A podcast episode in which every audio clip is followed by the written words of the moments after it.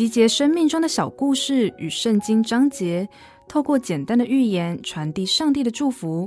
您现在收听的是《心灵绿洲》。在中国古代有个故事，讲的是有一个人得了一匹好马，便骑着马儿在街道上奔驰，借此向人炫耀一番。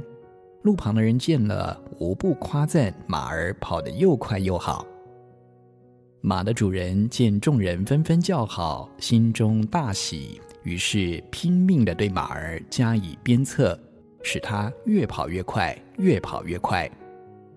最终，马儿不堪如此的奔忙劳苦，就不知倒地死了。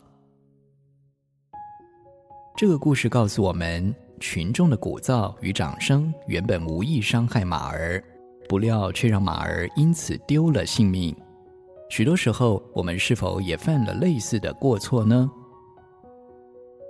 圣经上说，舌头在白体里也是最小的，却能说大话。在我们白体中，舌头是个罪恶的世界，能污秽全身。如此看来，我们对于自己出口的话语，不得不更加谨慎啊！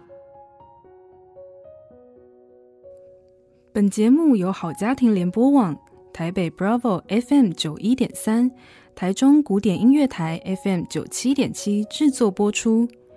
瑞源银楼与您共享丰富心灵的全员之旅。